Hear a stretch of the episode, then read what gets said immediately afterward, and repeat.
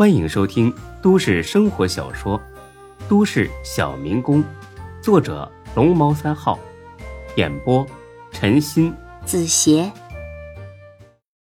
第四十八集。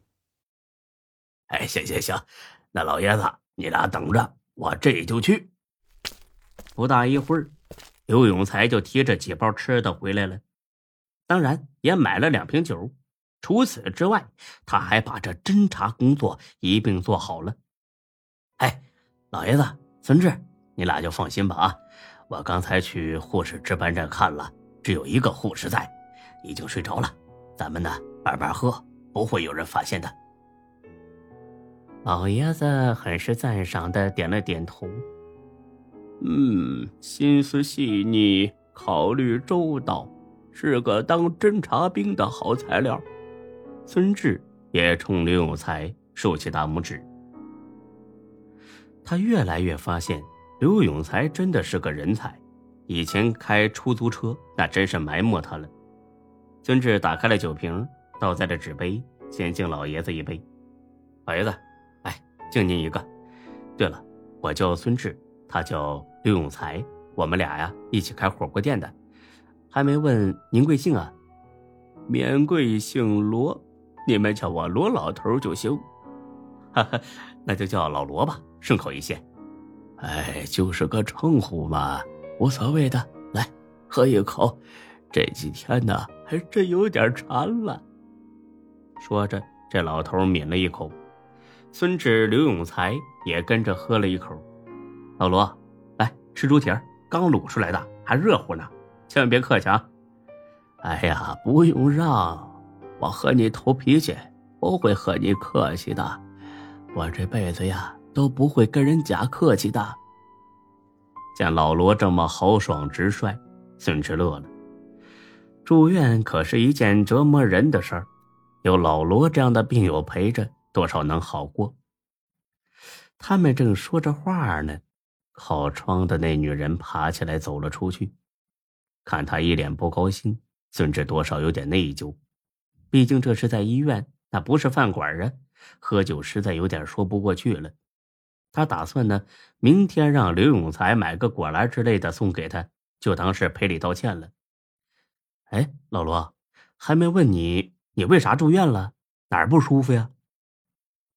哎呀，我家里边灯坏了，换灯时候从架子上摔了下来，把腰扭了一下，我当时都爬不起来了。我自己一个人住，幸亏对面邻居给我送饺子的时候发现不对劲儿，报了警，要不然呢，我这条老命早就没喽。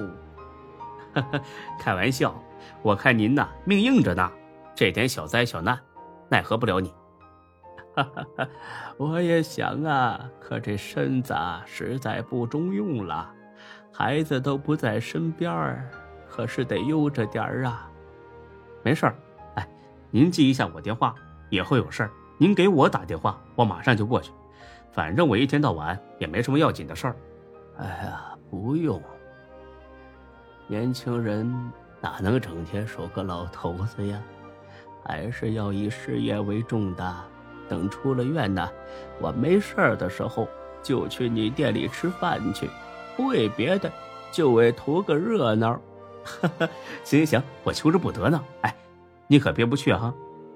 一口唾沫一个地儿，冲你这话我也得去呀。哎，行。哎，对了，老罗，旁边这大姐啥情况啊？我看她情绪不咋好啊，拉了个脸，跟欠了她钱似的。老罗呢，抿了一口小酒，往嘴里塞俩花生。我听小李护士说呀，似乎是他未婚夫出轨了，闹着要自杀，说喝了安眠药，但是剂量不够大，因此呢，捡回了一条小命哎呀，现在的年轻人呐，太不负责了。那他家里人心可真够大的，都都这样，还没人陪护，不怕他跳楼啊？他家里边啊。好像没什么人了，谁陪护啊？再说了，这都从鬼门关回来的人了，什么都放得下了，不会再干出这种傻事儿。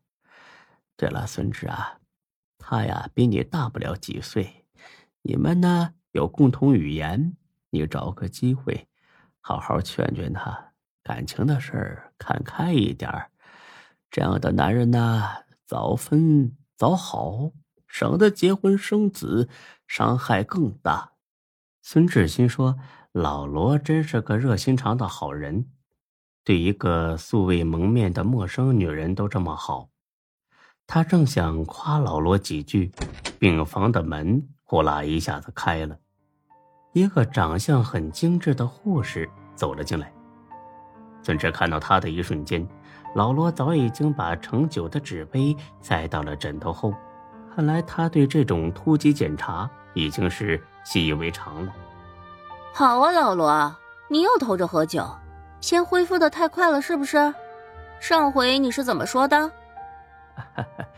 呃，小李呀，今天不是你值班啊，你咋又来了？呃，不是特意来逮我的吧？啊？这就不用你管了，谁值班你也不能偷着喝酒，别藏着了，我都看见了，枕头后面，给我拿出来。老罗乖乖的把纸杯拿了出来。哎呀，你看，就这么一点儿嘛。呃，少量饮酒对身体还是有好处的。一点也不行，这是医院，不是养老院。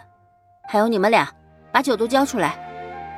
孙志是病号，因此很顺从的把纸杯递了过去。刘永才就没这么听话了。他是来探望病人的，再说他还是个酒鬼，哪会这么听话呀？他举起杯子，一口气喝光了。他这个举动，惹得这个小李护士很是生气。你，你，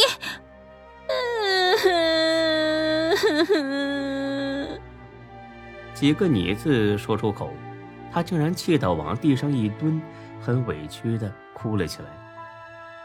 他们三个一下子慌了，刘永才立马点头哈腰的道起歉来。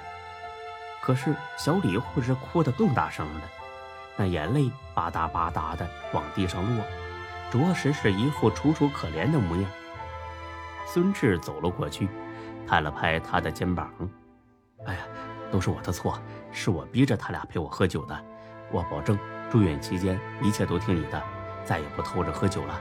啊，真的。”剩下这些酒，全部交给你，我们一口也不喝了。好说歹说，这小护士总算不哭了。嗯，把酒给我。啊，是是是，老罗，你也别藏着了。孙志倒是听话，连自己带老罗的酒全部交了上去。小李见他们很配合，总算是露出了一丝笑容。再让我逮到！有你们好看的，吃点东西，快睡吧，别影响其他病友。说罢，他就走了。他刚走，那个女病友就回来了。看他脸上那股得意劲儿，就知道是这女的去告的状。